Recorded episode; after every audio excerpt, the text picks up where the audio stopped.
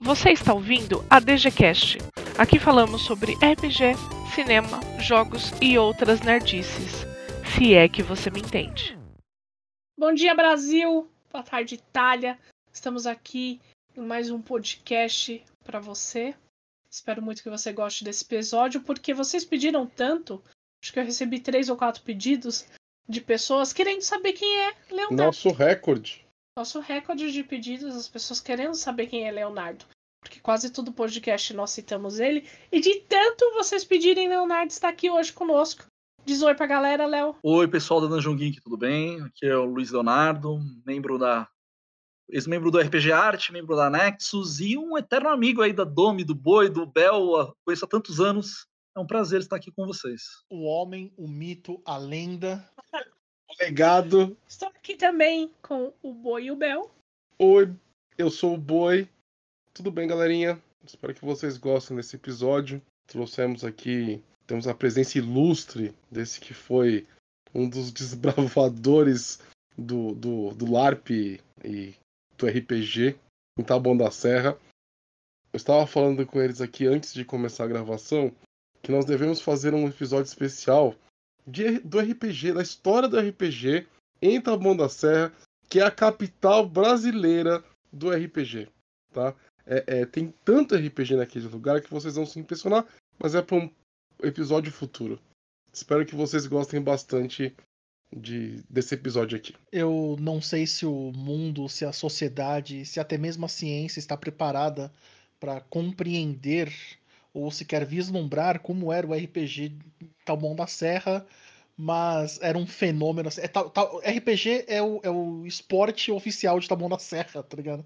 É a cidade é a cidade com mais RPGistas per capita que eu conheço, mesmo porque a cidade tem 2 km quadrados oficialmente, né? Mas oi, gente, eu sou o Beuf. Bom dia, boa tarde, boa noite. É um prazer estar aqui com vocês. Um prazer especial ainda estar aqui com o Leonardo de volta. Mas diga, Boi, qual é a sua pergunta? O que nós descobriremos primeiro? Vida fora da Terra ou os verdadeiros mistérios que cercam o RPG em Taboão da Serra? O RPG em Taboão da Serra, ele é marcado por fenômenos como, por exemplo, tartarugas ninja andando de skate na BR. Então, Com eu potência. acho fácil com potência.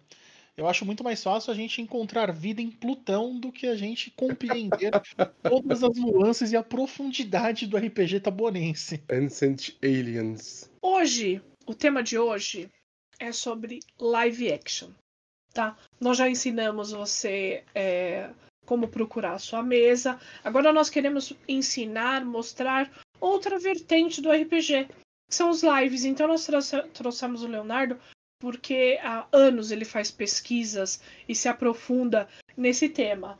Léo, eu quero começar fazendo a primeira pergunta. É, qual que é a diferença de live action e LARP? Bom, é, essencialmente é, é, a gente fala do mesmo fenômeno, tá? Tem algumas pessoas assim que dizem que são coisas diferentes, mas essencialmente é o mesmo, mesmo fenômeno, que é o seguinte: é uma mistura de jogo com teatro, né? Do RPG, daquele conceito do RPG com o teatro, tá bom? É... A ideia é, ao invés de você sentar na mesa, é, rolar dados, fazer sua ficha, você vai verdadeiramente se caracterizar com o seu personagem.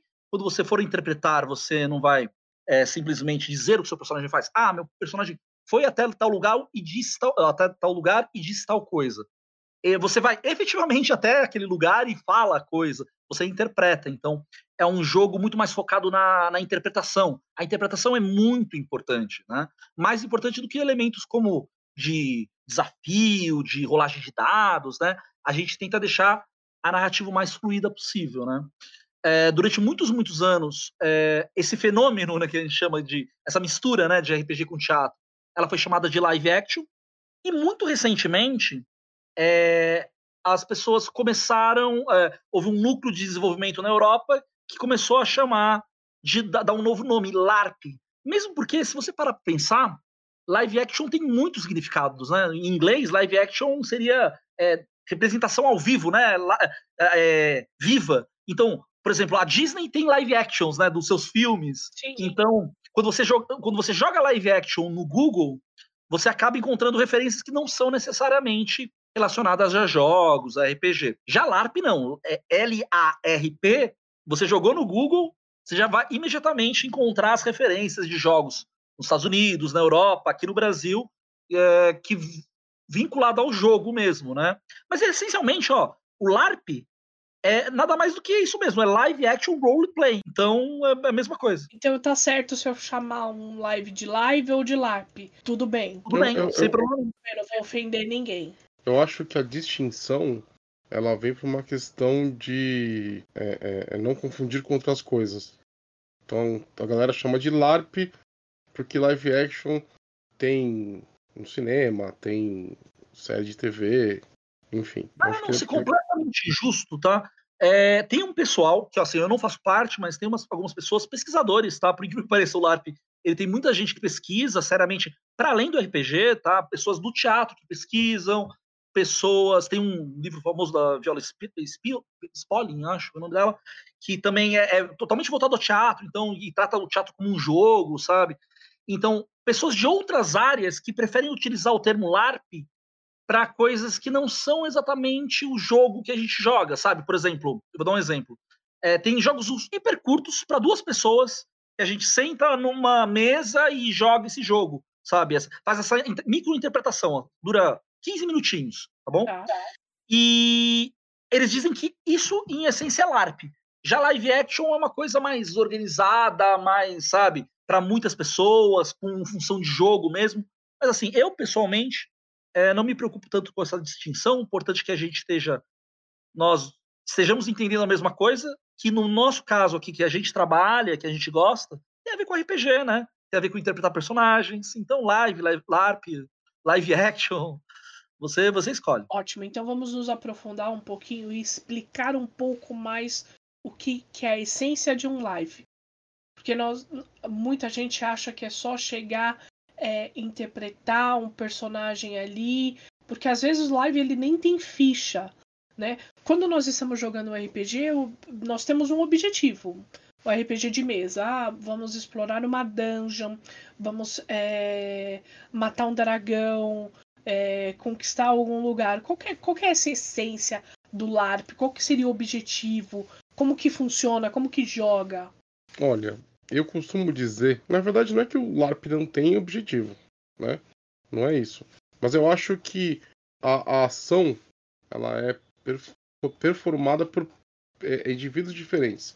No caso do, do, do RPG de mesa, você pode enxergar o, o seu personagem na terceira pessoa, que é o que a maioria das pessoas fazem, ou você pode enxergar ele na primeira pessoa, né?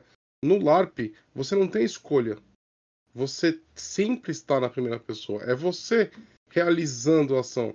É você abrindo uma porta. É claro que é, é, existem la- LARPs e LARPs, né? Temos muitos que são.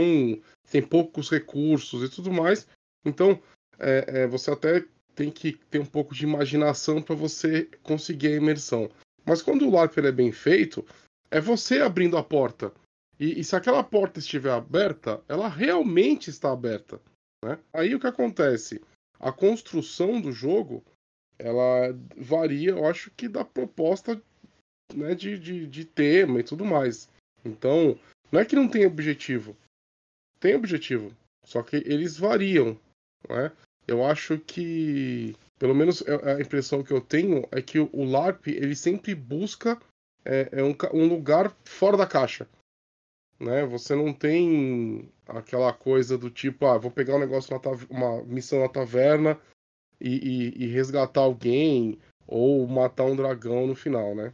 É, é, você, os, os, os mentores de live, né? Os, as pessoas que criam LARP, elas sempre buscam algum lugar fora da caixa. É, isso é bem legal que ele comentou, né? O, que assim, o, o RPG todo ele tem uma cara meio parecida, né? Quando eu digo uma cara meio parecida, é, tem aquela ideia, né? De você tem uma mesa, você tem um narrador, geralmente, você tem os dados, você tem a ficha do personagem. Sempre que você vê uma mesa de RPG, você meio que entende, ah, ó, isso aqui é um RPG. Os sistemas mudam, os cenários mudam, mas é, essencialmente o jogo é o mesmo. O jogo é você descreve o que seu personagem faz, ah, você faz rolagens para definir se aquilo foi um sucesso ou uma falha, ah, um- tem um narrador conduzindo essa história, dizendo os resultados possíveis daquilo. Então, o coração do RPG ele não muda, sabe? Essa essência. Já o LARP, os LARPs mudam muito, muito. Ele é muito mais parecido com a performance artística mesmo, né? Então você tem LARPs é, que são muito parecidos com RPG, que elas têm realmente ficha de personagem, tem LARP que não tem ficha de personagem mesmo, que são os mais comuns, é, que são mais experiências. Tem LARPs que duram 15 minutos, né? É muito raro você ter um RPG que dura 15 minutos. E tem LARP que, tem, que dura uh, uma semana. Você fica uma semana dentro do personagem. Então, você vê, pela quantidade de tempo, pelo ambiente necessário, tem LARPs que precisam de toda uma caracterização, você precisa construir uma toda uma cidade para você emergir na, na proposta. Outros não, é só uma sala preta fechada que está tudo bem, entendeu?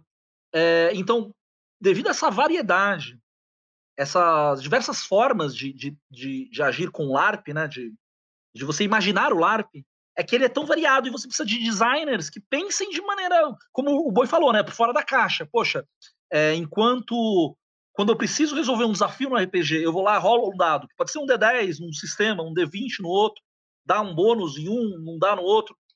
É, é, mais ou menos parecido. No LARP, não. Eu preciso abrir essa porta, eu preciso fazer uma demonstração de inteligência aqui, hackear esse computador. Cada LARP que você participar, cada live action, vai ter uma forma diferente de representar isso. Você entende? Dependendo exclusivamente de, do que do lado que você está participando. Então, vai ter designers que vão escolher, ah, vou colocar um computador mesmo ali dentro, e vai ter um computador. Ah, não, não quero colocar um computador, acho muito complicado. Vou colocar só um papel na parede com um enigma, é, para representar o mesmo hacking, entendeu? Ou não, vai ter um cara lá que vai interpretar o computador, entendeu? Mil formas diferentes de lidar com os mesmos desafios. E por isso que tal, talvez para algumas pessoas o LARP é tão encantador. Cada LARP que você participa, de cada grupo, tem uma cara única, um, um gosto único, sabe? É, é, chega a ser é, fascinante, né? Eu estive à frente de lives durante mais de 15 anos. E só que eu fiz live de vampiro, né? Eu fiz live de, sei lá, acho que eu fiz uma vez um live de Cthulhu, fiz live de vampiro demais, live de lobisomem, World of Darkness, né? Estive à frente aí do São Paulo by Night, que Deus me perdoe. Por... Que Deus o tenha. que, que Deus me perdoe. Mas é, apesar é. disso, a gente gosta de você, boy. e o que acontece? Quando eu conheci o Léo e. Eu, eu, eu, eu, eu sempre coloco que a minha vida ela era antes do tabuão e depois do tabuão. Né? Quando eu encontrei o tabuão e eu não consigo mais viver sem o tabuão, né? Eu conversei muito com o Léo, com o Logan e tudo mais, e eles me apresentaram coisas que eu nunca tinha visto. E olha só, eu estive. Faz... Eu fiz live durante mais de 15 anos. Eu não sei nem quantos anos são exatamente. E, e, e talvez sejam muito mais, né? Não sei. Enfim. É, é, eu acho que o primeiro live, que, live de vampiro que eu fiz foi. Que eu fiz mesmo, que eu organizei foi em 97 que eu fiz, né? Eu tinha 10 anos. 9. 9 anos. 9 anos. Não, não, Dom, ele tá falando 1897. Ah, entendi. Que, que eu, então, esse foi o primeiro. Eu já, eu já tinha participado de, de lives como jogador, mas que eu fiz, que eu organizei, foi em 97. E ela sempre. Como é um, é um live. Na verdade, os lives de vampiro, eles são uma campanha de vampiro que as pessoas às vezes elas se vestem né, como os personagens. É, é, é, é diferente de um LARP. É, isso que eu quero dizer. O, o LARP, a busca pelo inova pela inovação, a busca pela imersão, ela é diferente quando você sai da mesmice do live de vampiro. Não que você não possa ter, tá? Mesmo porque depois que eu conheci o Léo, que eu, eu, eu, eu vi LARPs. Eu gosto de ver os LARPs do Léo. Porque eles são fascinantes. Né? Eu, eu, lembro até hoje de um LARP de Cthulhu que ele fez é, num bar de uma amiga nossa. E ele escrevia coisas na testa da pessoa. E, e aquilo era a, a, o, o, passo que a pessoa estava. As pessoas escreviam na própria testa. E aquilo era o passo que a pessoa estava da loucura. E, e, a pessoa não estava vendo que ela tinha. Entendeu? É, é, é, uma, é uma mecânica, é uma dinâmica que você fica no jogo. É, é, eu posso falar que o melhor momento foi quando eu joguei um LARP do Léo e tinha nerfs e eu realmente tinha que atirar em pessoas. Meteu bala. Foi divertidíssimo, assim. É inacreditável. muito divertidos, né? Eu sempre tento colocar, co- colocar nerfs no, no, nos meus LARPs, porque eu, eu acho uma mecânica muito divertida. Pra quem não sabe, a nerf é aquelas arminhas de. E, e sol- soltam espuma, sabe, no lugar de tiro. É bem legal. Vai parecer que eu tô puxando um pouco o saco do Léo, mas não tem como elogiar a pessoa sem parecer dessa forma.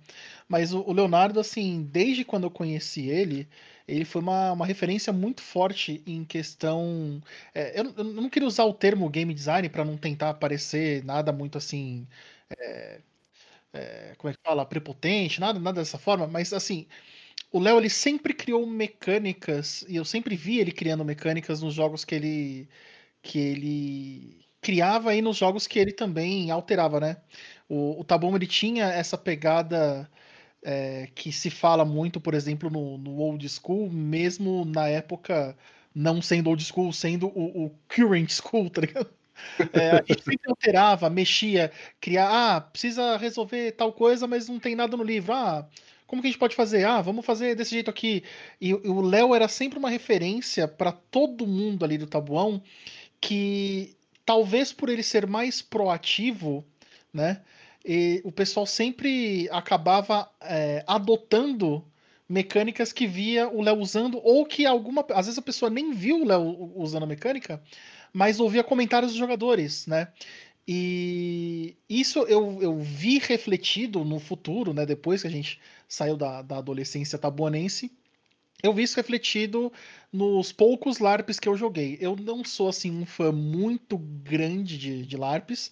Eu não me considero fã de LARP, eu gosto de LARPs específicos, né? E por coincidência, os, os LARPs mais legais que eu joguei foram envolvendo o Leonardo, especialmente. Desculpa, Léo, eu, eu tava com o nome na ponta da língua, mas eu esqueci. Qual que era aquele LARP do. Era Dermanorium, aquele da nave? Manório, foi um clássico, é verdade. Termanorium foi um dos melhores LARPs que eu joguei mecanicamente, justamente porque tinha um monte de mecânicas que eu nunca tinha ouvido falar em LARP. Tudo bem que eu não, não sou um pesquisador, né, forte no, do, do tema, mas coisas como, por exemplo, essa questão da- de, de representar a loucura escrevendo na testa, é, de você representar a percepção da, da pessoa, ou tipos de percepção diferentes através de símbolos e de luz negra, achando as mensagens escondidas na- nas paredes ou nos objetos. É, Filosofar um pouco em cima de- do que você tá falando? Pode, claro. É, na real, eu acho que. é- é, porque é um jeito que me contaminou também, mas é, é como. Eu vou, eu vou usar.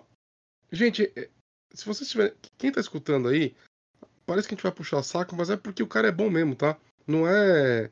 Não é à toa, beleza?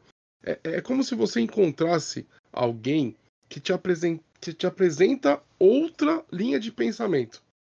Eu, eu vou. Eu vou contar aqui um, um outro relato, né? Eu, eu- eu me afastei de lives, me afastei de vampiro, né? Muito por conta das pessoas que que, que, que fazem né, vampiro. É, eu acho que o mundo das trevas no Brasil ele é um baita para-raio de maluco, né? Um dos maiores que existem por aí. E o, la, e o live action de Road of Darkness pior ainda. Então, é, é, através da comunidade da DG, a gente recomeçou a fazer a mesa, né? O primeiro live desta minha nova fase de live action, desse meu retorno aos lives, eu fiz com o Léo. Foi junto com ele. E ele me apresentou uma nova linha de pensamento que eu passei a aplicar nos nossos LARPs. Então, o nosso, o nosso live de vampiro, da nossa crônica, ele ficou incrível. Por quê? Porque eu fui contaminado com essa linha de pensamento. Então, eu busquei coisas dinâmicas para imersão. A primeira parada que a gente buscou foi o nosso live de vampiro não pode ser na garagem de um brother. Tá? Nós alugamos uma casa, uma casa mobiliada, uma casa é, é, é, é, com mobílias antigas, mas a, a, a, a busca pelo diferente o Léo, ele trouxe para minha cabeça a busca pelo diferente e sempre tentar sair da mesmice. E, e, e eu acho que é, é, é, é, um, é um pensamento que todo, todo, todo diretor de live, vamos chamar assim, deveria adotar. Agora, Léo, me conta uma coisa. Quando que foi o seu primeiro live e como você resolveu que você iria se aprofundar mais em LARP? Nossa, é, eu comecei a jogar muito tempo atrás, né? Então, eu sou da, da, época do boi lá. Primeira vez que eu joguei efetivamente RPG, né? O RPG, foi em 92, 1992.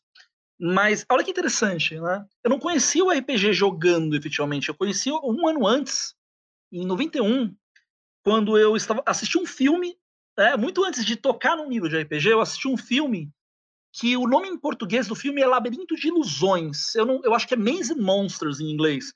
Mas é um filme dos anos 80, tá bom? Que ele tem um, é, um Tom Hanks novíssimo, eu digo que é o filho do Tom Hanks, assim, que é, ele, sei lá, com 17 anos de idade, sabe, atuando. E é um filme, olha que loucura. É um filme que foi. A história foi escrita por uma mãe que perdeu o filho, o filho dela tinha, acho que, esquizofrenia e jogava RPG, e ela colocou a culpa no RPG. Então ela fez um filme para tentar alertar as mães americanas, as famílias americanas, de que o RPG era possivelmente um perigo, uma coisa satanista.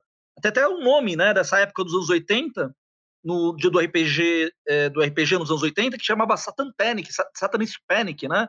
Que era um medo que o RPG tinha alguma coisa envolvida com trevas, com essas coisas, né?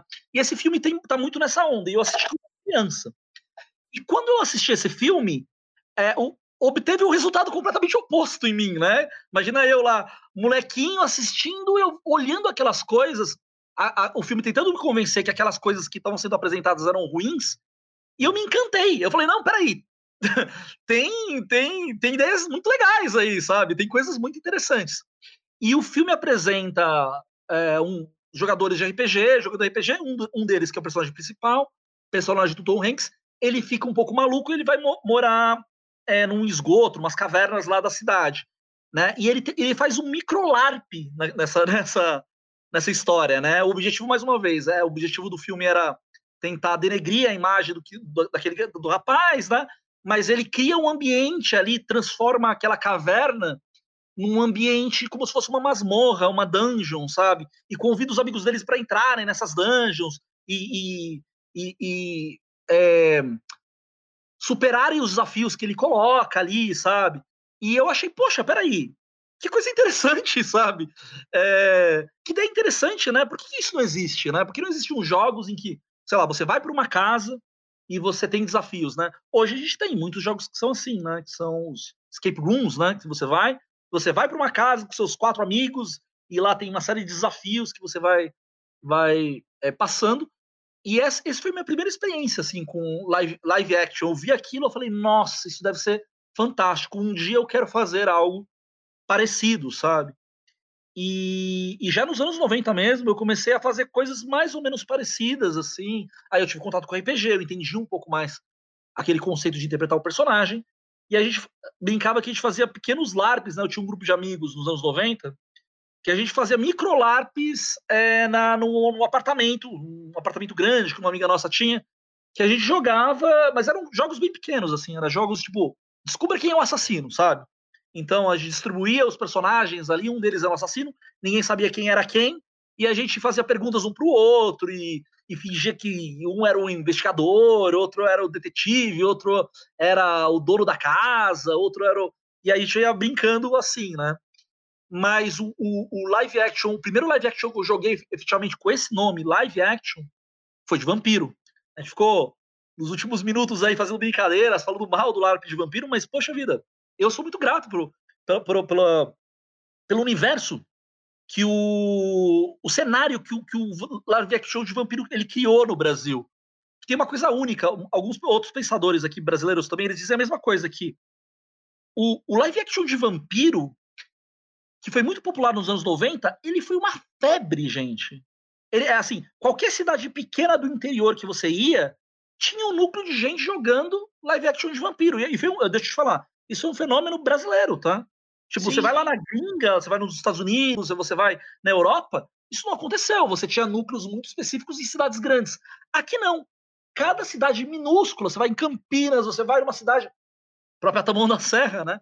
Teve uma época dos seus by nights, né? O by night é, é como a gente chama o, o, os lápis de vampiros que são atreladas ao World by Night. E então eles tiveram um papel muito importante também de, de divulgar a ideia, o conceito do, do que era live action. Claro que nos últimos 10, 15 anos, esse conceito mudou muito, né? Então, se você comparar um LARP nórdico atual, né, com o live action de vampiro clássico dos anos 90, é muito diferente. O live action de vampiro dos anos 90 parece muito mais com uma mesa de pé, assim, uma mesa, você tem lá seu personagem, aí você interpreta um pouquinho, de repente você para, você faz rolagem de dados, ou uma rolagem de Joaquim Pô, né? Eles, eles resolvem muito é, os conflitos deles através do, do, do Joaquim Pô. Mas, é, e hoje em dia a gente não usa, a gente evita isso, a gente evita, a maioria dos designers, pelo menos, eles evitam é, soluções que parem a narrativa, sabe? Tipo, ah, eu tô aqui jogando com você, a gente tá interpretando. Ah, peraí, eu quero usar um poder em você, vamos rolar o Joaquim Pô. Isso quebra um pouco a narrativa, quebra o fluxo, né? E a maioria dos designers, eu tô incluso, eu não gosto desse tipo de solução. Eu prefiro muito mais uma solução inventiva que não pare a narrativa. O Bell, ele citou o, a Nerf, que eu gostei muito. A Nerf é uma solução que não para a narrativa. Né? Em vez de, ah, deixa eu parar aqui, rolar um Joaquim Pô pra ver se eu acertei um tiro em você. Não, dá o tiro. Acertou, acertou. Errou, é, errou, sabe? E aí, então, a narrativa tá fluindo, ela não para. Então, a gente procura soluções assim. Ah, ao invés de fazer um teste de percepção, vamos usar uma luz negra aqui para dar alguma informação pro jogador. Ah, ao invés de um teste mental, vou fazer um enigma aqui, alguma coisa que não pare a narrativa, né? É, então, você vê essa evolução, mas assim, é, o, o, live, o live action de vampiro, que eu também sou apaixonado, tá? Em algum nível, eu joguei muito na minha vida. O primeiro live action que eu joguei, fiquei anos narrando live action de vampiro também. É, eu acho que ele, ele tem um papel muito importante na história do, do live action. A gente tem muita gente jogando hoje e apaixonada por interpretar por conta de, de, de, dos by nights da vida, dos live actions é, de vampiro. Mas, e assim, a minha proposta, no fundo, não é completamente abandonar a ideia, o conceito que o live, o de vampiro, ele, ah, ele é naturalmente ruim, não. É ir mais pra uma onda que o Boi tá propondo mesmo. Dizer, ó, vamos pegar aquele cenário de vampiro que é tão rico, tão cheio de coisas legais, e, poxa, vamos colocar mecânicas novas, novas, vamos trazer essas ideias que foram desenvolvidas aí nos últimos 10, 15 anos, e vamos trazer para esse cenário de vampiro, sabe? É, é uma pena, eu digo para você, é uma pena que, que, que o, a empresa, as empresas que, que, produzem os materiais de vampiro atualmente, elas não estejam tão focadas no live action, né? Mas existe um, universo a ser explorado aí. Eu acho que, que dá para misturar as duas coisas, é bem legal. Com certeza. É, e, e, e, funciona super bem. Né? Funciona super bem. Eu acho. É, é, concordo com você quando você fala que você é, é, grato ao Live de Vampiro. Eu, eu acho que foi daí que tudo começou. Então, comecei em 88, quando eu era um pequeno, pequeno bovino.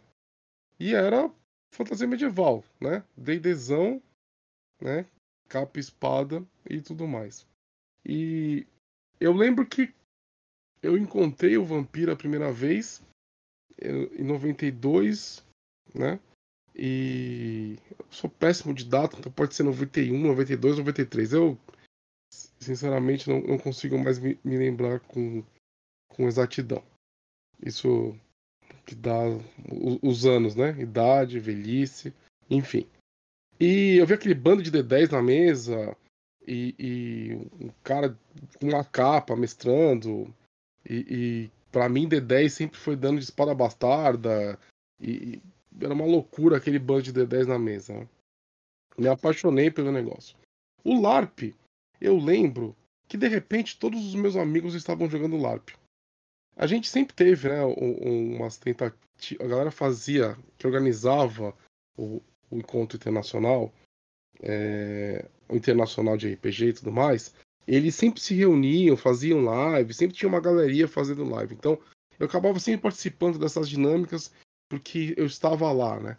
Mas aí de repente todos os meus amigos se, se, se encantaram por isso e eu acabei participando também, né? e, e fiz muitas. Eu, eu tava falando outro dia no canal dos Perdidos no Play. É, que são produtores de conteúdo muito legais também, que a gente gosta bastante. É, hoje, 99% das pessoas que eu conheço estão relacionadas de alguma forma com RPG. Né? E muitas delas eu conheci no LARP, no Live de Vampiro. A Domi, né? Eu conheci no, no By Night. Né? E só para colocar, quando a gente falou de By Night, By Night é como o pessoal no World of Darkness chama as cidades, os cenários de cidades. Então, quando as cidades começaram, a galerinha de cada cidade, quando começou o fenômeno live action, quando a gente, a galera se filiou ao World by Night, é, e antes também, a galera começou a adotar o nome by Night para a cidade. Né? Assim como eram os cenários prontos, como Chicago by Night, etc. Tá? Então, foi, foi uma coisa emprestada desses cenários né, que a White Wolf chegou a lançar. Tá? Isso é uma coisa legal de, de, de se colocar para a galera conseguir né, se situar melhor. Eu gostaria de fazer uma pergunta também, é, tanto para o Léo quanto para o Boi, que jogam LARP e live há muito tempo. É, no, para, pelo menos para mim, sempre foi muito difícil jogar live action. É, sempre foi um cenário é, ruim, marginalizado. É, é, o, o, live ele permite o sangramento mais fácil do que uma mesa de RPG. Para quem não sabe, o sangramento foi um termo que a Courtney Craft utilizou quando você, quando as emoções do seu personagem afetam você ou as suas emoções afetam o personagem. Certo? Porque quando você está jogando RPG, você está interpretando algo que você não é. Certo? E no live action, esse, sangramento é um pouco maior. Porque você está vestido, você está. É, você está interpretando aquilo. E eu, eu sempre tive medo porque as pessoas às vezes elas levam esse sangramento ao extremo e você acaba tendo ligações com pessoas e as pessoas ficam malucas. Sabe quando seu personagem morre e você fica louco de raiva do, do, do, do mestre, etc? A gente fala que isso foi um sangramento. Ou quando o seu personagem fica com raiva porque você está com raiva também. Existem casos ruins de sangramento que você se apaixona por aquele personagem. Ou você acha que aquela pessoa falou e você leva aquilo por, pro pessoal. Porque você está interpretando, o, o seu personagem está enraizado naquilo. Então, é... e o live ele foi muito marginalizado porque as pessoas levavam isso ao extremo do mesmo jeito que foi um sucesso live action nos anos 90, pode ser que por os anos 2000 é, ele tenha baixado por causa disso? Ou não, as pessoas são malucas porque elas são? Olha, eu, eu não sei como é que é a, a opinião do Léo com relação a, a, isso, né? Mas eu acho que o, o live action, pelo menos até onde eu sei, ele foi marginalizado porque ele não tinha, na real, muito apoio tá? Eu, eu, eu não. Para mim, ele sempre foi algo feito por amadores, né? E eu incluso. Eu não tenho. Eu não posso me tirar dessa história falar, nossa, eu sou um puta profissional. Não, muito pelo contrário. Né? Eu, eu acho que a proposta é, é, é assim. Como é que eu vejo? Tá? É, eu quero vender um, um, um produto, um jogo tudo mais.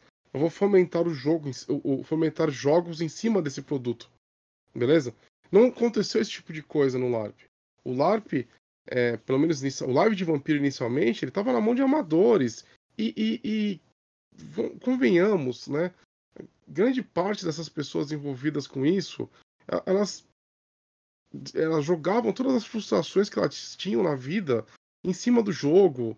Então, o, o jogo virava meio que um palco para aquelas frustrações que as pessoas tinham.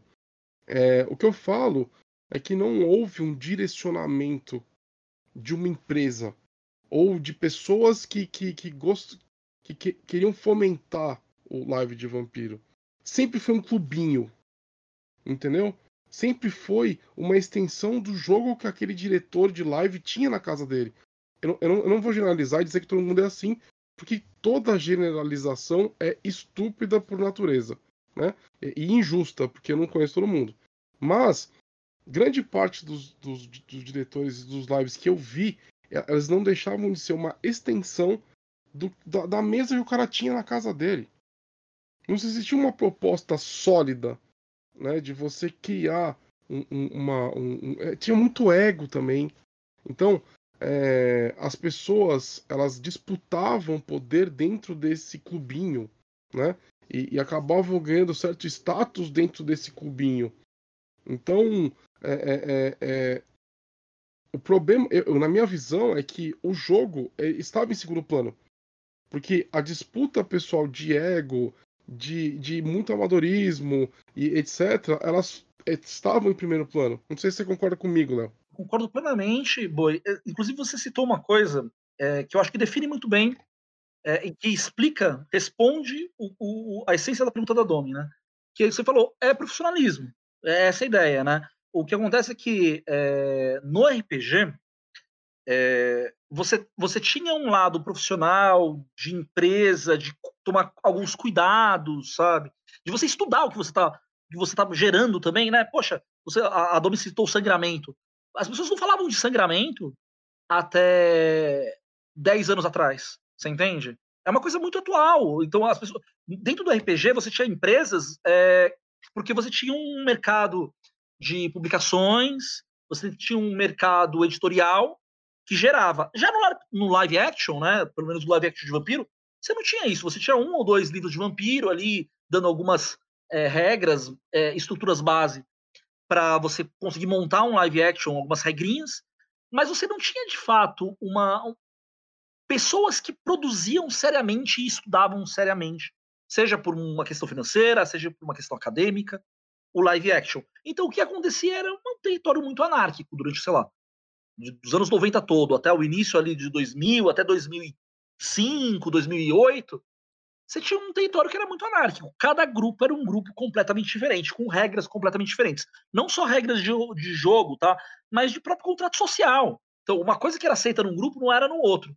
Própria, os próprios livros de live action da época, de LARP, né? Da época, eles tinham regras, era bem interessante, que eles evitavam o máximo possível o conflito, tá? Eram regras do tipo, ó, não, não toque, é, é, começou a sair do personagem para o jogo, tem uma área aqui, ó, que você sai do jogo aqui, você não pode falar sobre o jogo, que é o off, entendeu? Todas as regras eram no intuito de dizer, olha, isso aqui não é real, gente, é, não tragam suas frustrações, mas eu não, também não vou fazer nada se você trouxer. Tipo, não, sabe? Ele não estava disposto ou preocupado em se em discutir isso ou estudar isso.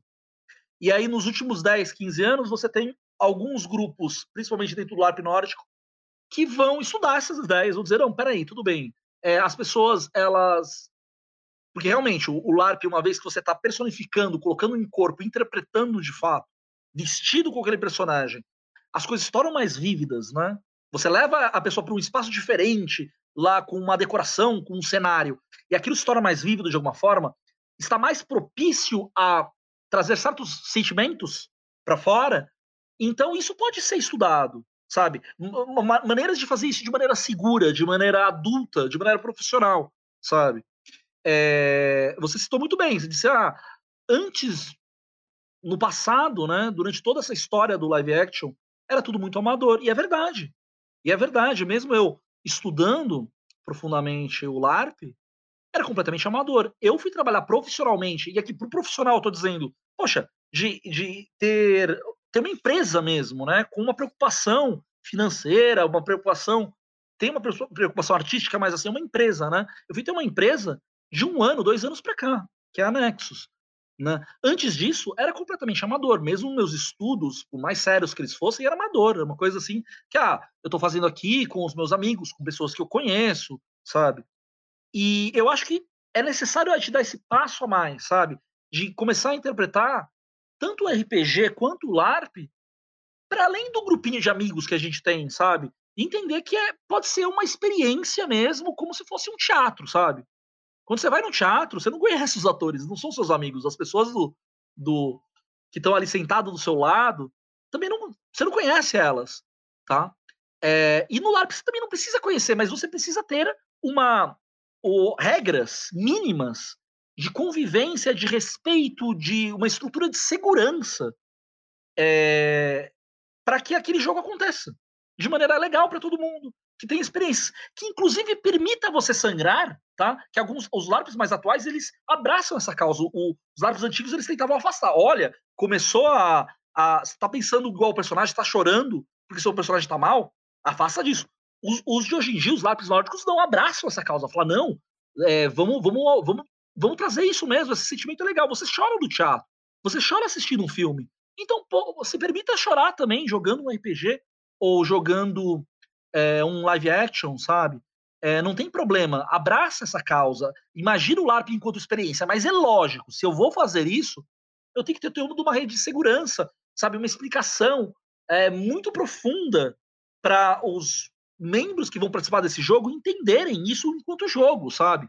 Quando, quando finalmente a, a, a cortina fechar, a luz desligar e dizer, puxa, que experiência legal que eu participei, mas acabou, ela acabou aqui, sabe? Eu não, eu não tô chateado com a pessoa que fez esse jogo, que isso é bem comum, né, no live action antigo. Pô, mataram meu personagem, nunca mais volto desse grupo aqui. Não, não é isso que a gente quer. Não, mataram o meu personagem, tudo bem, sabe? Eu, eu acho que o, o lado atual, ele, ele traz essa ideia. Não, tudo bem, fazia parte da história, fazia sentido na história eu morrer naquele momento, sabe? E eu senti aquelas dores naquele momento, e abraçar aquilo, e eu vou, eu vou entender isso porque, porque eu sou adulto, porque a organização é, fez de forma profissional, explicou para mim as regras, os limites, disse: olha só, você vai morrer e tudo bem, o seu personagem né, vai morrer e tudo bem, e, e vai ter traições, e vai ter reviravoltas, e, e traga isso, vivencie isso com a maior verdade que você puder, mas dentro desse espaço seguro aqui que a gente inventou para isso, entendeu? É, existia um elemento no, no, nos live actions antigos que era bem isso, de não saber exatamente onde começava o jogo, onde terminava, né? A maioria dos lives, como o Boi citou bem, era no, no, na garagem da casa do cara, na pracinha. No, tá bom, a gente teve live action em pracinha, sabe?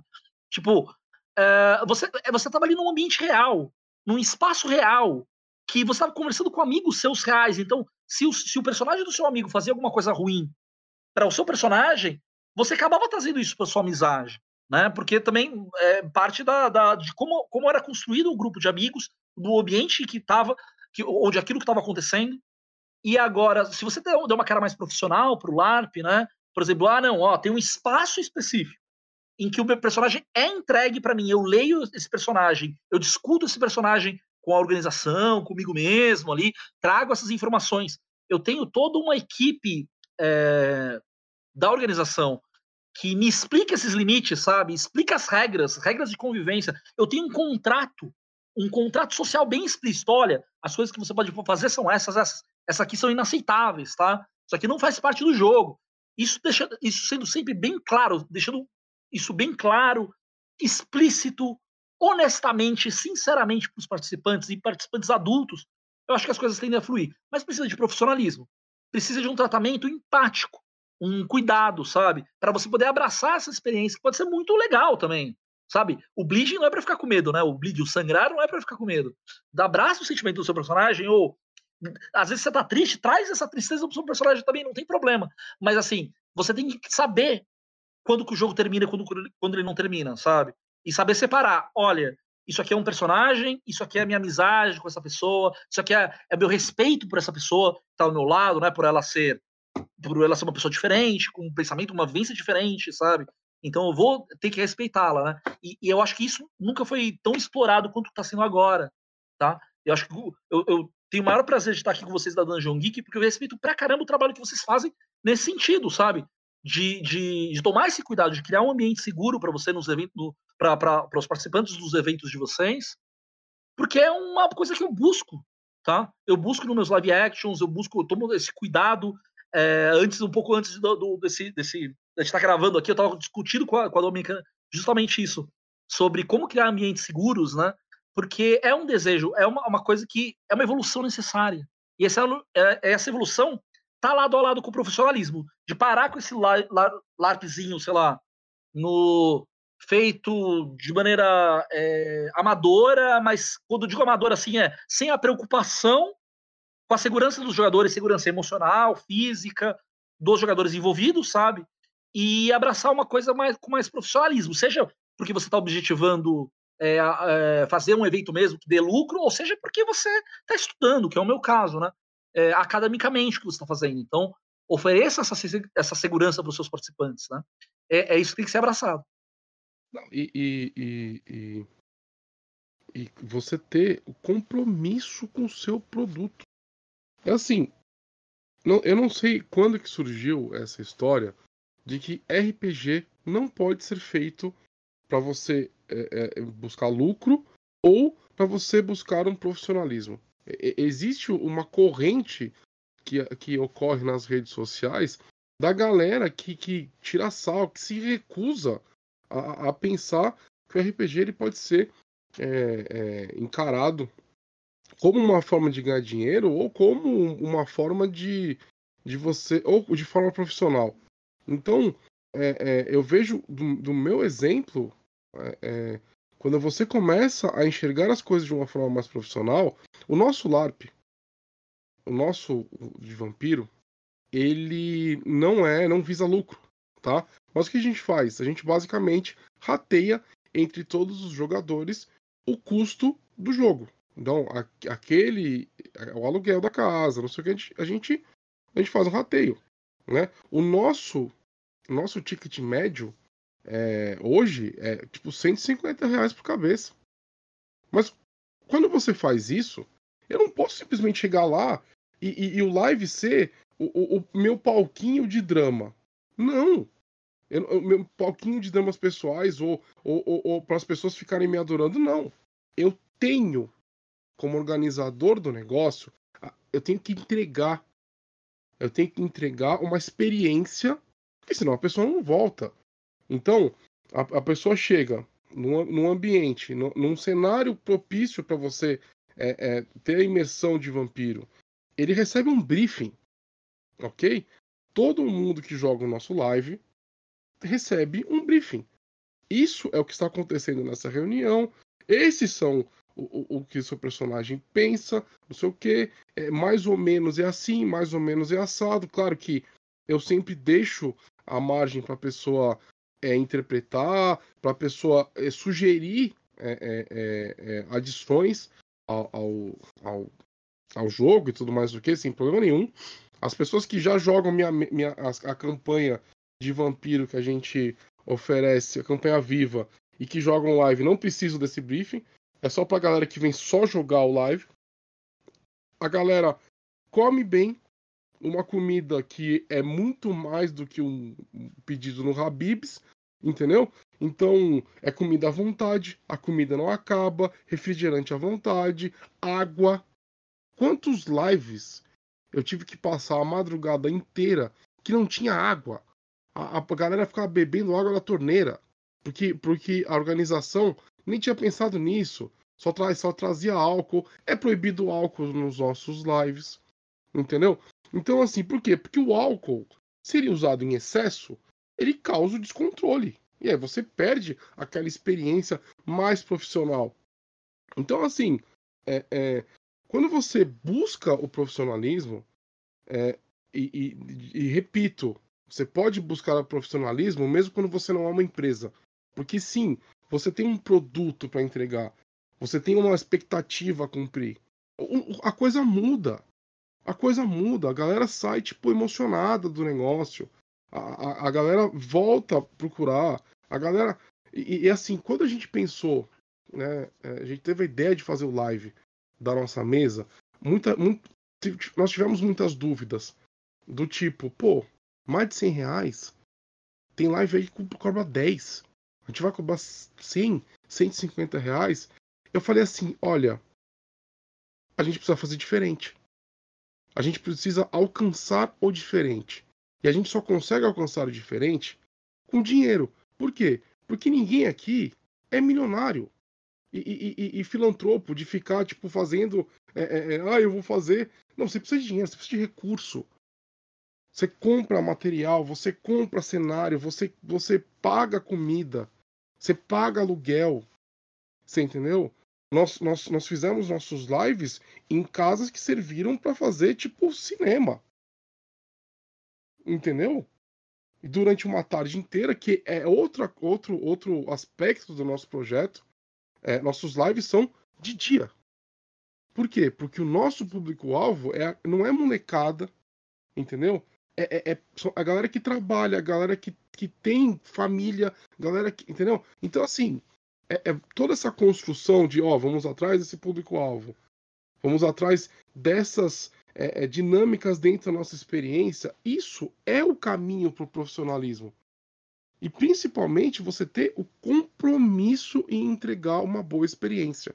Eu acho que é, é, são, são coisas, são, são buscas que eu, no começo do live action, elas não eram nem pensadas, era bem, sendo bem honesto, era bem sincerão aqui, tipo, era bem no foda-se, era live action com foda-se, entendeu? Agora, só pra gente mudar um pouco o assunto, porque eu acho que nós já falamos muito sobre live de vampiro, que marcou uma, uma década aí. Léo, conta pra gente um pouquinho das suas experiências com LARPs que não são de vampiros, porque você está tentando incrementar muito isso no mercado, né? Que as pessoas podem jogar outro tipo de jogo sem ser Vampira Máscara. É verdade. É, já é uma, um movimento já bem antigo. Lá na gringa é bem antigo, pelo menos, né? De lápis mais autorais, cenários próprios, de ideias próprias, né? Então, os, o pessoal dos países nórdicos, né? Quando eu falo países nórdicos, eu estou falando ali Noruega, Suécia, é, eles já têm uma, uma, filosofia um pouco diferente. Então, eles têm LARPs que tratam de temas mais dramáticos, né? Então, eles abraçam causas, por exemplo, vai, é, LARPs que tratam de temas que não existe nem RPG a respeito, né? Tem alguns pensadores que dizem que é o seguinte: o LARP ele vai mais pro drama e o RPG vai mais pro épico, né? O épico no sentido de salvar o mundo, vou fazer essas coisas. E, e tem LARPs lá que os nórdicos trabalham, que são LARPs de drama, sabe, drama doméstico, por exemplo uh, um funeral de família. Daí tem um jogo que é o funeral da família. Ou uma reunião de pessoas que não se veem há muito tempo. Eles vão lá se reúnem. Entendeu? Tem também lápis temáticas militares ou hiperdramáticos, por exemplo. Ah, é, pessoas que estão num estado terminal, sabe? E aí você vai interpretar. Aí algumas, algumas pessoas podem olhar e dizer, nossa, quanta história dramática, né? Poxa, eu não, eu não vejo diversão nisso. Mas é, no, o objetivo aqui é mais você ter uma experiência diferenciada mesmo, né? Uh, você ter uma, uma visão até bem parecida com a do teatro, uma, mais ligada à empatia, a, ao drama mesmo, né? É, eu, pessoalmente, como eu tenho essa formação, essa história com o RPG, então eu gosto muito dessa, dessa, desse lado fantástico, épico das histórias, né? Então eu acabo trazendo esses elementos épicos para os meus, meus jogos também. Então, enquanto tem gente produzindo histórias sobre uh, drama de refugiados uh, de, de, uma guerra, tá? Que, é um, que são temas assim bem dramáticos, eu gosto muito de trazer esse espírito mágico do RPG pro LARP, sabe? Então, minhas histórias são sempre ah, enfrentando grandes demônios, salvando o mundo, uma nave espacial que tá fazendo uma grande missão. Eu gosto bastante disso, né? E eu tenho LARPs nesse sentido. Então, eu tenho LARPs espaciais, eu gosto muito de, da temática espacial, e de colonização, de batalhas espaciais. Eu tenho lá, eu ainda tenho de vampíricos, LARPs de vampiro históricos mesmo, né? Então você tem histórias é, na época medieval, na época vitoriana. É, gosto bastante de LARP de terror, então eu tenho algumas histórias de, de Cthulhu, né? Então uh, você tem essa investigação sobrenatural, né? O LARP ele permite essas várias abordagens. E tem outros temas assim que não são tão comuns no RPG, mas eu abraço bastante. Por exemplo, eu estava conversando aqui com a Domênica um pouco antes de começar sobre um LARP de Matrix que a gente estava fazendo, né? A gente fez o que é uma história também que é possível ser trabalhada em LARP, né? As duas realidades, a realidade virtual, ao mesmo tempo que aquele, aquela realidade suja, né? Meio steampunk, né? Meio cyberpunk, né? Desculpe, do, do da realidade dentro do Matrix. Então você, eu estou trabalhando também num, num, num LARP cyberpunk agora com a, saída do, vai ser, vai ser lançado aí daqui a alguns meses o, o Cyberpunk, Cyberpunk 2070.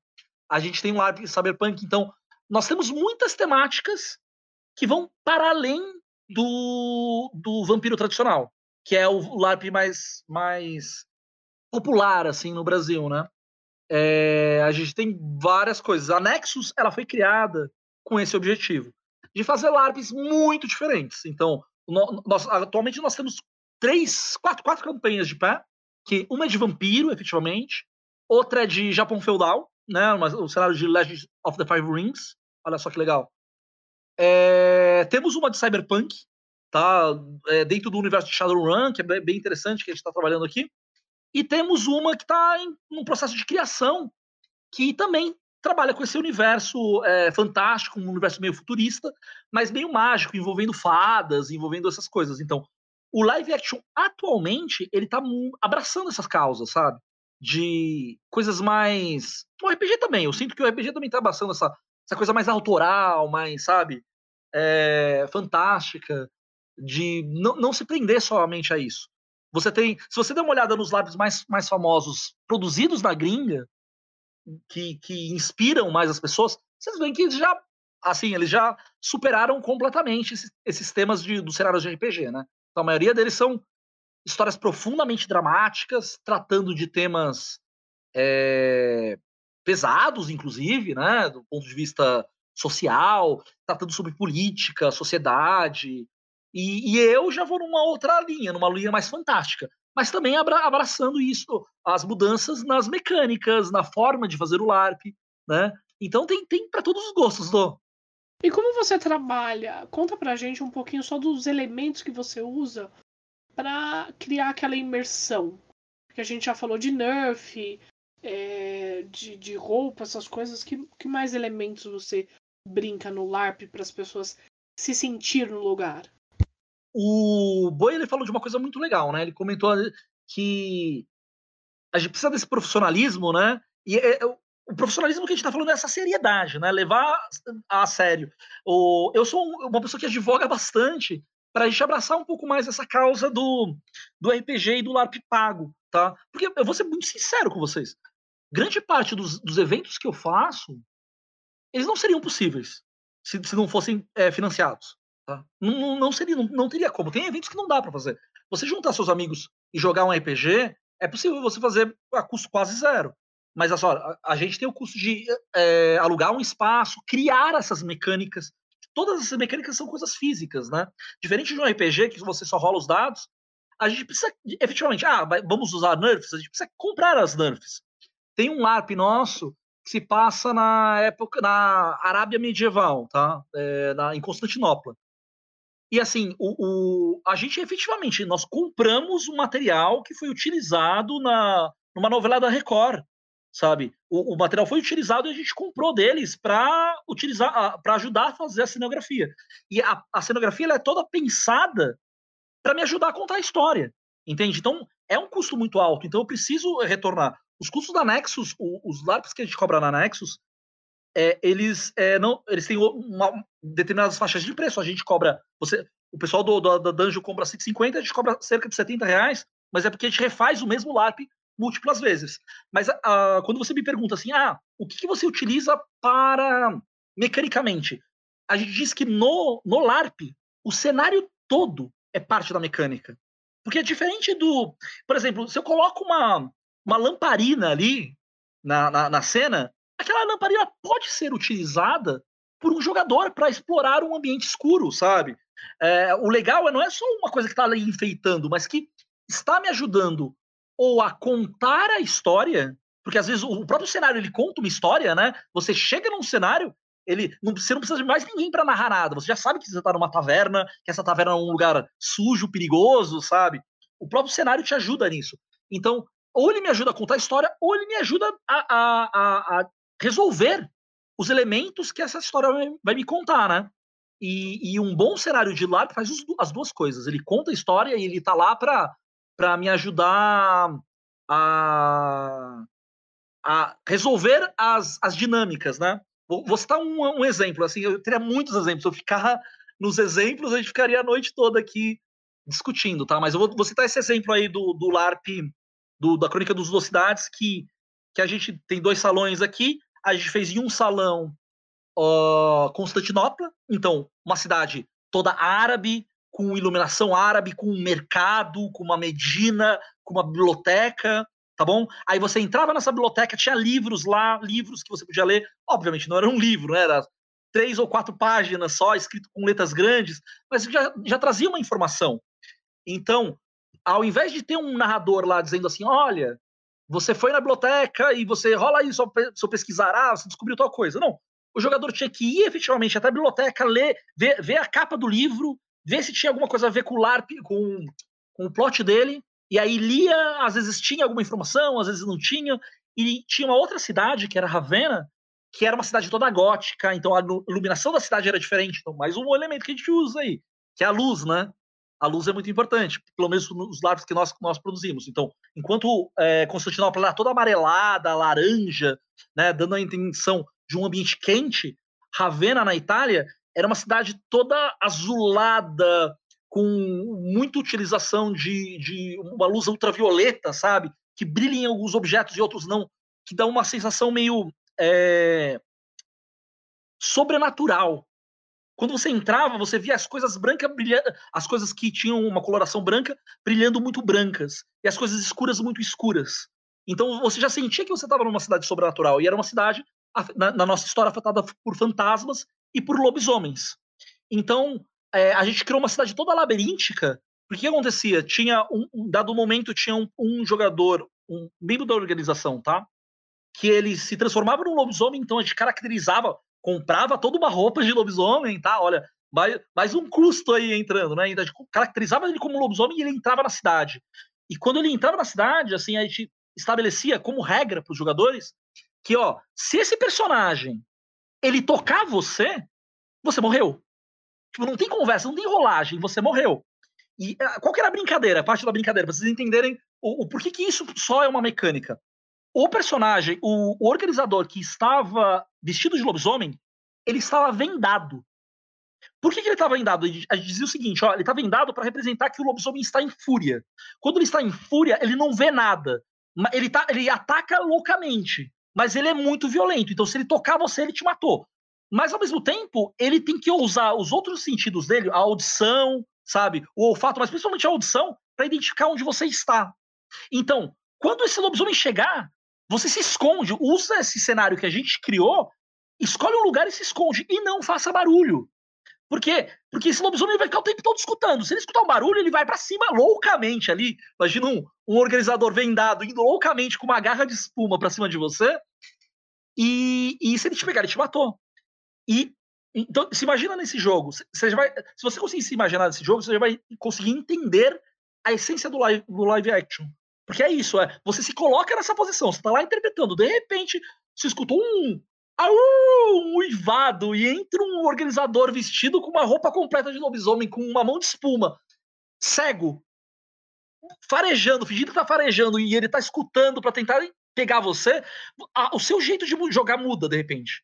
Você já vai se esconder ali debaixo da mesa, que foi colocada para te esconder mesmo, sabe? Você vai pegar alguns objetos.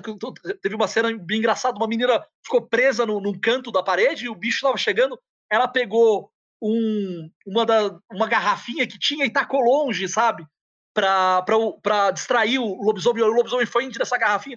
Mas depois a gente pensou: caramba, a pessoa tacou a garrafa que a gente comprou, né? Que loucura, não pode fazer isso mas é uma coisa que a gente descobre no meio do, do, do processo. Não, ó, é, a pessoa tá tão imersa, tá tão. Aquele medo tá tão evidente, né? Nossa, eu posso perder meu personagem agora.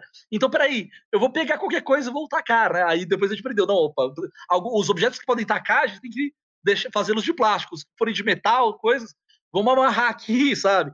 Então tem todo esse estudo de como é feito, né? E cada experiência ela é imaginada, então tem, tem sua mecânica própria, né? Então, para essa mecânica de Ravena, a gente queria trazer o medo que um vampiro teria de um lobisomem. Porque, ah, mas se essa coisa de, ah, eu vou enfrentar o lobisomem, eu sou forte. Não! Deixa isso de fora por um momento, sabe? Eu sei que num RPG você poderia enfrentar, tentar rolar sua potência, sua fortitude, mas não, eu quero trazer para você aquela sensação de medo. Porque o seu, o seu personagem, por melhor guerreiro que fosse, ele vai ver o, o, lobisomem como uma criatura invencível e terrível, e só de tocar com aquelas garras sobrenaturais dele vai esfacelar você. Então, vamos, vamos brincar disso por um momento, né? Então aí eu, eu, a gente traz essa mecânica. Isso, isso é um exemplo de mecânica, tá? O, um personagem que, se tocar você, te mata, tá? Ou num jogo que a gente fez aí junto com o, o Boi, né? Fez junto com a Dungeon Geek, foi um prazer fazer com vocês. Foi um jogo que tinha uma criatura sobrenatural ultra poderosa que usava uma lanterna. Então, quando a lanterna tocava você, a gente dizia para você ficar paralisado. Isso era uma representação de quando essa criatura é poderosa, sabe? E, não, e você não. Ah, não, mas eu quero usar meu poder nela. Não, não, não, deixe isso de lado. Sinta-se como se for, você tivesse de, de, de frente a um antediluviano ou um hunter ultrapoderoso, sabe? Algo que, que não é enfrentável. E, e, a única coisa que você pode fazer é implorar pela sua vida ou fazer um, um, um companheiro seu chamar a atenção dessa criatura para tirar essa luz sobre você e você recuperar seus movimentos, sabe? Ou então, no caso do de Constantinopla, que o foco não é medo, o foco é a investigação, é o comércio. Então você cria todo um ambiente de mercado, com coisas sendo vendidas, com moedas de ouro, sabe? E livros que precisam ser lidos. É... Cada LARP tem uma mecânica diferente. E aí, para cada LARP que a gente tem, nós temos uma. Nós temos que literalmente inventar novas mecânicas. E geralmente, ao inventarmos essas mecânicas, é, para trazer a sensação que a gente quer, medo, investigação, felicidade, euforia, tristeza, dúvida, estratégia, é, eu tenho que inventar uma mecânica diferente que caiba naquele momento, tá? E geralmente envolve comprar coisas, sabe? Comprar uma roupa de lobisomem, comprar uma, um mapa, da, fazer efetivamente um mapa de Roma, como nós fizemos né, no, no jogo no jogo que, que, a gente fez junto com a Dungeon Geek, que a gente montou todo um cenário parecido com War, sabe? Um joguinho. A gente literalmente fez um joguinho de War em que os jogadores eles, eles controlavam é, exércitos para tentar defender a cidade de Roma.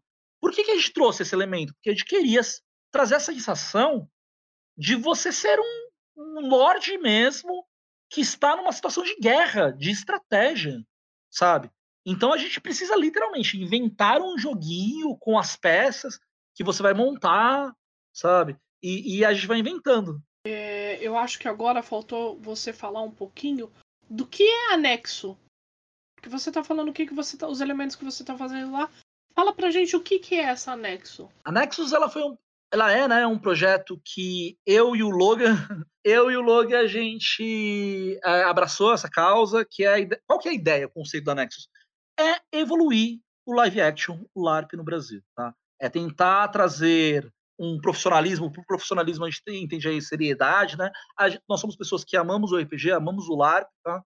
E a gente quer estudar. A gente montou isso aqui, é uma empresa é, que tem o objetivo de construir LARPs é, do mesmo nível que nós vimos, que participamos lá fora, na gringa, sabe? Porque lá fora tem um cenário de live action muito poderoso, muito forte, principalmente na Europa, né? No, nos Estados Unidos também, tá? Mas é que são, são LARPs bem diferentes. Mas assim, tem LARPs na Europa, a gente estava falando sobre dinheiro, né? A gente está cobrando 150 reais ou a Next está cobrando 70.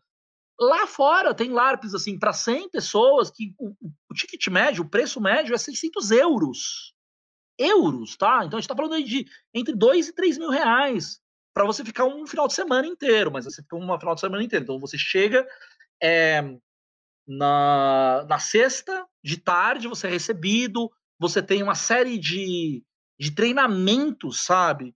De, com workshops com atores que vão, ah, o seu personagem manca, então ele vai se mover assim. Ele tem uma pausa na fala, ó, interpreta assim. Você é preparado e aí de noite eles te dão a roupa, você veste e você entra no personagem. Você vai ficar nesse personagem até domingo de tarde. Olha só que profundo. Eu, a gente participou de LARPs assim e a gente se apaixonou. Falou, meu Deus do céu, precisamos trazer isso para o Brasil. Né? É, um LARP produzido com seriedade, com temas super sérios, mas também com muito respeito, sabe? Que a gente não via as pessoas entendendo o que é cada coisa, se permitindo vivenciar essas coisas. A gente falou, poxa, vamos trazer isso.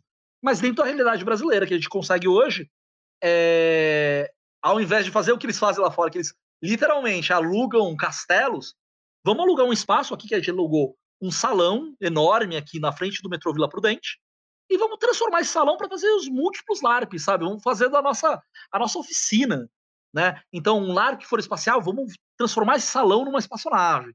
Ah, um LARP que é medieval, vamos transformar esse salão numa num castelo medieval ou numa cidade medieval. O salão é grande o suficiente para isso, né? Ou então vamos transformar num bar de beira de estrada dos anos 50 para contar nossa história do Cthulhu, sabe? E é mais ou menos isso. Então hoje a Nexus, ele é, ela é uma empresa que tem um espaço, tem uma sede aqui de frente ao metrô Vila Prudente, tá? De frente mesmo, gente. Literalmente atravessar a rua e e a gente produz live actions e diversos estilos e com o objetivo principalmente de estudar e evoluir essa linguagem. A gente trata como uma linguagem mesmo, sabe? Como uma forma de arte. Então, vamos produzir mecânicas novas, mecânicas diferentes, e, e, sabendo que essas mecânicas têm um custo, então a gente tenta encontrar uma forma delas se pagarem, desses eventos se pagarem. Com o objetivo de crescer e um dia, quem sabe, a gente fazer LARPs em castelos, né? Alugar aí o, o Teatro Municipal para fazer um, uma, um LARP de vampiro, imagina que legal, né? Vamos fazer isso, então a, o objetivo é esse. Então a gente está chamando pessoas, a gente tenta trazer essa hum, pessoas interessadas em vivenciar essas experiências, né? Vivenciar o que é o o live action. É, venham para Nexus, venham conhecer a Nexus, venham prestigiar um, um evento nosso que seja agradável. Você gosta de fantasia medieval? Venha que a gente tem histórias de fantasia medieval. Gosta de Harry Potter? Temos histórias de Harry Potter. Gosta de ficção científica, universo cyberpunk, vampiro? Vamos produzir as mais diversos LARPs e sempre evoluindo, sempre trazendo mecânicas novas, ideias novas. Esse é o objetivo da Nexus. Não, e, é, e, o mais legal, né? Porque assim, durante muito tempo a gente sempre paga pau pra gringar e nos Estados Unidos eles estão fazendo isso. Puxa, em tal lugar tá fazendo isso. Vamos dar valor um pouquinho pro que a gente está fazendo aqui no Brasil? Vamos dar valor ao que a sua cidade está fazendo? Acho extremamente fundamental isso pro crescimento Sabe, é, uma coisa que você que está ouvindo aí tem que entender é que a gente está falando de valores para vocês entenderem que é uma brincadeira cara. Existem lives que eles cobram 10 reais, existem lives de 50. Uh, eu vou até pedir pro Boi falar um pouquinho do Cursed. Do Cursed a gente cobra 150 reais. Só que é uma brincadeira cara. Diferente do Léo, é, como nós não temos alguns elementos, e, e nossa campanha ela é mensal, nós queremos impactar os nossos personagens com o ambiente. Então nós alugamos uma casa que, que era cenário de filme pornô para ter uma experiência única. Nós alugamos uma mansão nos jardins toda, toda mobiliada com, com Ai, é... não era vitoriano, era qualquer era uma coisa colonial, colonial. Isso, linda, linda, entendeu? É, dê, dê valor a isso, porque daí o Léo, com o projeto dele, pode inspirar outra pessoa que cria outro projeto e outra pessoa que cria, e nós vamos ter um movimento igual à Europa, igual aos Estados Unidos, né? Nós temos a competência para fazer isso. É, com certeza. Só uma coisa, é, eu uma coisa muito bonita agora. A gente Aqui no Brasil, nós temos um jeito único de ver o mundo e de lidar um com o outro, que é muito bonito e muito nosso. Você entende? É, eu, eu digo, costumo dizer, eu e o Logan, que o brasileiro nasceu para jogar LARP. De verdade, porque a gente larpeia a nossa vida mesmo, sabe? É sempre um teatro, uma brincadeira. O, o ponto é que a gente não, às vezes não fazemos isso com profissionalismo, com respeito, né? E a gente precisa fazer, dar esse passo, sabe? Evoluir finalmente passar para fase adulta e entender que tudo bem brincar, tudo bem jogar, tudo bem ter essa essência sociável que nós temos, sabe?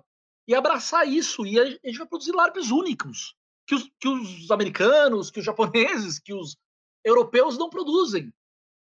E, e com os nossos temas, os, os, temas que são legais pra gente. Por exemplo, eu super admiro os, os, os nórdicos é, com as mecânicas, com as propostas que eles têm. Mas é, nós temos as nossas histórias também, sabe? A nossa forma de lidar com a fantasia, que é muito nossa, e isso precisa ser explorado, tá? E nós, o nosso jeito de lidar com a sociedade precisa ser explorado. Então, é, a gente acredita muito no, no, live action brasileiro, de verdade. É... Boy, fala um pouquinho então do Cursed. Bom, já que o assunto é LARP, né? É... O Cursed Knights é um projeto de vampiro barra mundo das trevas que surgiu muitos anos atrás, quando eu basicamente estava de saco cheio das burocracias em torno do By Night. Né? Eu era diretor do By Night e só para, eu sei que as pessoas não viveram isso, que provavelmente vão escutar, mas tudo que entenda o seguinte: o One World by Night, que é o entre aspas fã clube que os, as cidades se filiam, ele tem uma série de burocracias. Então, basicamente, se eu quero aprovar na minha cidade um personagem X, eu preciso é, é, pedir né, para um coordenador que vai me aprovar isso ou não, tá? Aí você junta isso com egos, você sempre tem um problema. Então você tem uma burocracia que depende muito de, de pedidos e de puxações de saco, e se a pessoa que está aprovando, ela gosta ou não de você. Eu sempre quis escrever uma história sem precisar né, de aprovações e tudo mais. Então, é, nessa época, eu comecei a escrever uma crônica que se passava na Idade Medieval, na Era Medieval. Tá? E comecei a mestrar para os meus amigos. Sempre com a promessa de que um dia nós iríamos fazer um live de dessa, dessa mesa. Né? O Cursed ia, ia passar da mesa para o live. É...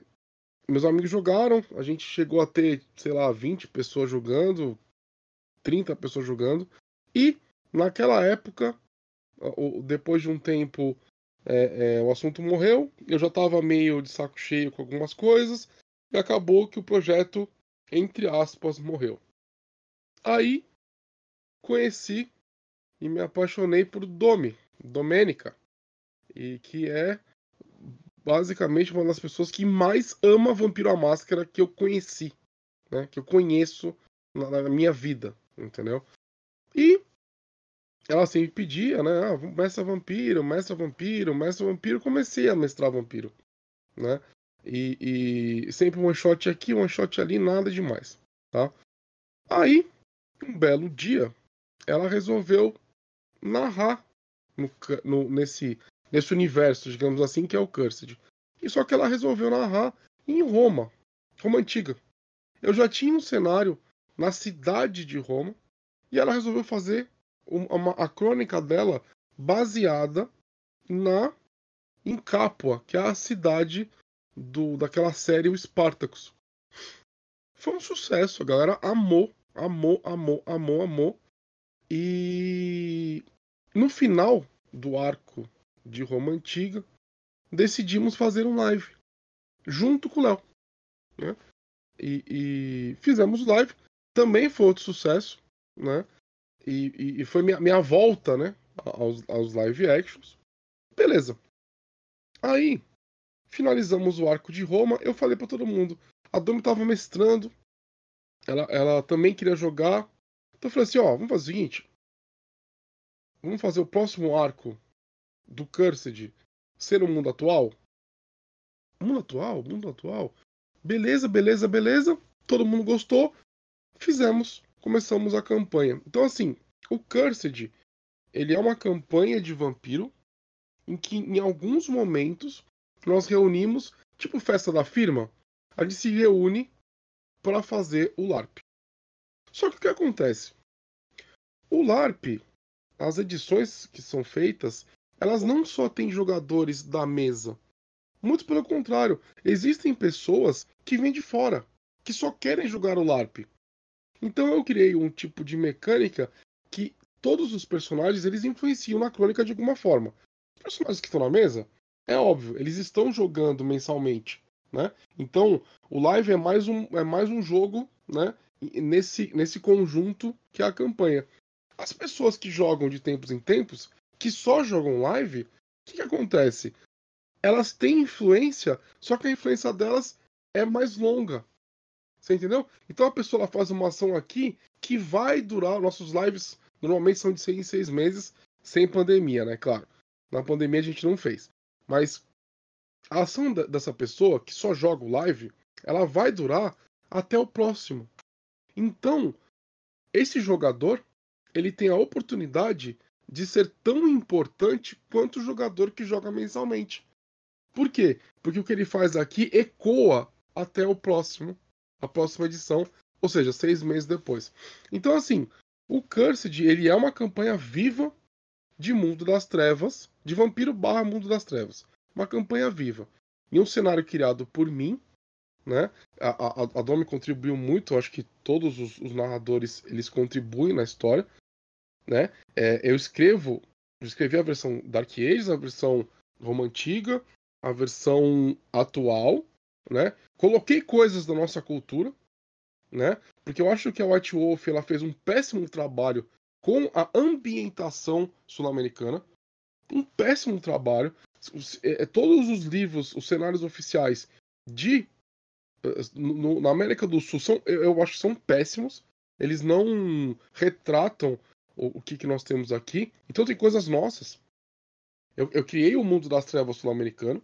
Como que veio Tremer, como que veio é, as criaturas que existem aqui. Existem criaturas únicas na, na, América do Sul, só nossas, entendeu? Ligadas com a, com a, a, a mitologia local. E é isso aí. Então, é, é, é, é são projetos diferentes, mas são projetos que é, é, são meio que primos irmãos, né? Só que o, nosso, no, o Cursed é uma campanha viva, então você pode participar mensalmente, tem os lives e tudo mais, né? Então, esse é o Cursed, tá? Ah, e é muito importante. É, assim que eu conseguir organizar a minha, a minha, meu tempo, eu pretendo soltar o cenário do Cursed é, na Storytellers Vault. Né? Então, eu quero que mais pessoas conheçam a, a, América do Sul que eu criei, o mundo que eu criei, o Cursed Knights, entendeu? Isso aguardem aí, tá? Bel, tem alguma coisa para dizer? Bom, estamos chegando nas considerações finais. Ah. Para esse podcast não ficar muito grande. É... Vamos começar com o Bel, que está quietinho. Está mudinho? Estou quietinho porque eu estou tendo uma, uma belíssima de uma aula aqui, um conteúdo maravilhoso que vocês estão dizendo. Eu, eu não gosto de. Eu sei que eu, de vez em quando eu faço as interjeições de piadinhas, mas eu, eu gosto mais de aprender com vocês do que falar, especialmente no questão de LARP, né? Que eu, como eu mencionei antes, eu não sou assim, não, não me chamaria de fã. Eu gosto de alguns LARPs selecionados, é, tive experiências muito boas como tive algumas experiências ruins, o que é normal com qualquer jogo, com qualquer coisa na sua vida, né? Mas, é, especialmente o Boi, que tem 15 séculos de experiência no, na, na, coisa. E o Léo, que além da experiência, tem também a, a, parte de pesquisa muito, muito forte, né? Que ele e o Logan fazem. É, eu não consigo ver. Eu tenho até medo de falar alguma besteira aqui perante vocês, é, com base no, no, nesse histórico todo que vocês têm, né? A única coisa que eu tenho para dizer mesmo é que desde o começo dos projetos de LARP do Léo, eu sempre achei muito interessante, tanto na parte de divertimento, os, os LARPs dele. Os, eu não joguei todos os que, que vocês fizeram, né? Você e o Logan, mas os que eu joguei eu me diverti muito. As mecânicas são muito interessantes do ponto de vista de quem joga e do ponto de vista também de quem curte game design, né? Então eu realmente, apesar de, de, de não ser um, um fã do, do, do, gênero e de ter participado poucas vezes, o, o contato que eu tive sempre foi muito positivo e eu apenas posso deixar aqui a minha fortíssima recomendação para qualquer um que esteja assistindo esse podcast, que acesse as nossas redes sociais, é, de conhecer o projeto, tanto do, do Cursed também, né? Que eu faço parte da, da equipe aí que, que tenta organizar a brincadeira toda, quanto o do Nexus LARP. Eu tenho certeza que você vai encontrar algum alguma temática de LARP que você vai achar interessante nessa pluralidade toda de temas que vocês. Isso é muito legal, inclusive, para não deixar a coisa ficar estagnada, né? Estática, fica aquele, aquela água parada. Tem gente que acha que só existe live de vampiro, por exemplo, quem não, não, não manja muito do tema, né? É, mas, já abrindo essa bola, Leonardo, se eu quiser encontrar você e encontrar o Nexus, onde eu encontro, como que eu sei mais sobre vocês, como que eu, como que eu converso com vocês, como que eu faço? Duas formas, Bel. Você pode nos encontrar no nosso site mesmo, que é nexus, www.nexuslarp.com.br ou no Facebook, que tem muita material, muita foto exclusiva lá, é bem legal, atualizado todo dia. É, é só jogar no Facebook Nexus N-E-X-U-S LARP, L-A-R-P. E você já vai encontrar a gente, vai ver um pouco das fotografias, são bem legais, dos eventos que a gente fez. É, conhecer um pouco também dos, dos próximos projetos que a gente tem. Os projetos estão um pouco parados por conta da pandemia, a gente sabe. Mas, assim, passando essa, esse momento único aí na nossa história, onde tudo está parado, né? A gente vai voltar com os LARPs e com mais projetos. E assim, mesmo que você só queira conhecer, é uma boa, sei lá, visitar a gente, curtir a gente, que nós temos também muitos projetos envolvendo tecnologia. O Bell é, já, já viu algumas coisas que a gente produz, é bem legal. Então, como a gente tenta imaginar novas mecânicas, a gente também imagina mecânicas envolvendo tecnologia. Então, nós temos alguns é, algumas brincadeiras, estruturas com um aplicativo de celular, com você acessa o site, o LARP já começa no site ali, as primeiras investigações. É bem legal. Então, mesmo nesse momento, momento de pandemia, nós temos nosso grupo bem ativo, é, produzindo coisas e nas campanhas que nós temos recorrentes, né? Que nós também temos nas nossas campanhas recorrentes. Então, nós temos uma mecânica ali de é, de comunicação via carta que a gente envia aqui. A gente inventou um aplicativo para fazer isso. É bem legal. Então vem conhecer a gente aí no Facebook ou no nosso site. Eu lembro. Eu não sei se foi a primeira vez que você fez o Dermanório, mas foi a primeira vez que eu tive contato. Eu lembro que teve uma noite que você mandou uma mensagem no, no Facebook assim: Bel, tava pensando em comprar um drone, o que, que você acha? Lembra disso? eu não lembro, é verdade uma das mecânicas era de pilotagem. E eu queria colocar um drone. Ela tá vendo como é, como é caro produzir um lar? É Principalmente quando você é um maluco. quando você é um maluco que quer trazer um monte, um monte de elementos malucos, né? A gente se permite bastante, né? No último lar que a gente fez, que infelizmente não, olha, a gente teve que cancelar de última hora por conta, inclusive, do, do coronavírus. A gente comprou um projetor profissional, assim, para fazer uma parte, uma viagem, né? O objetivo era trazer a sensação de uma viagem medieval então a gente fez todo um vídeo, sabe? Uma sensação do da cenário passando. E, e a gente está investindo bastante agora em realidade virtual, tá? Para misturar isso junto com o LARP. Então é também uma nova tecnologia que a gente está trazendo, que está bem legal. Nós somos parceiros do Facebook nesse aspecto, né? Nós temos é, é, licença de desenvolvimento e estamos fazendo algumas coisas bem, bem legais também envolvendo realidade virtual. Então, em breve a gente vai ter mais novidades aí dentro do universo do LARP. Não deixar parar, gente, produzir um LARP brasileiro nosso, com a nossa cara, com as nossas tecnologias. É isso que é esse o objetivo da Nexus. Então, no Facebook, Nexus LARP e também no site. Todo mundo que está ouvindo aí, por gentileza, dá uma, uma curtida lá, vê as fotos. Tenho certeza que vocês irão gostar. E Boi, se eu quiser conhecer os LARPs anteriores que teve do Cursed, como é que eu faço?